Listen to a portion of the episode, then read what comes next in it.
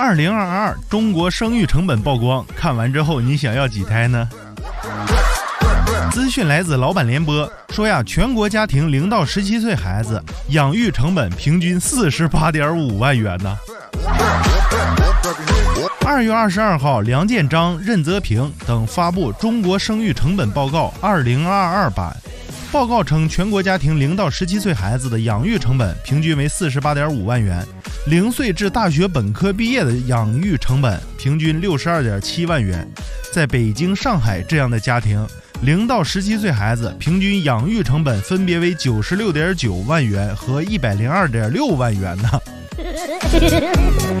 所以说，我现在就欠下了一百万，是吗？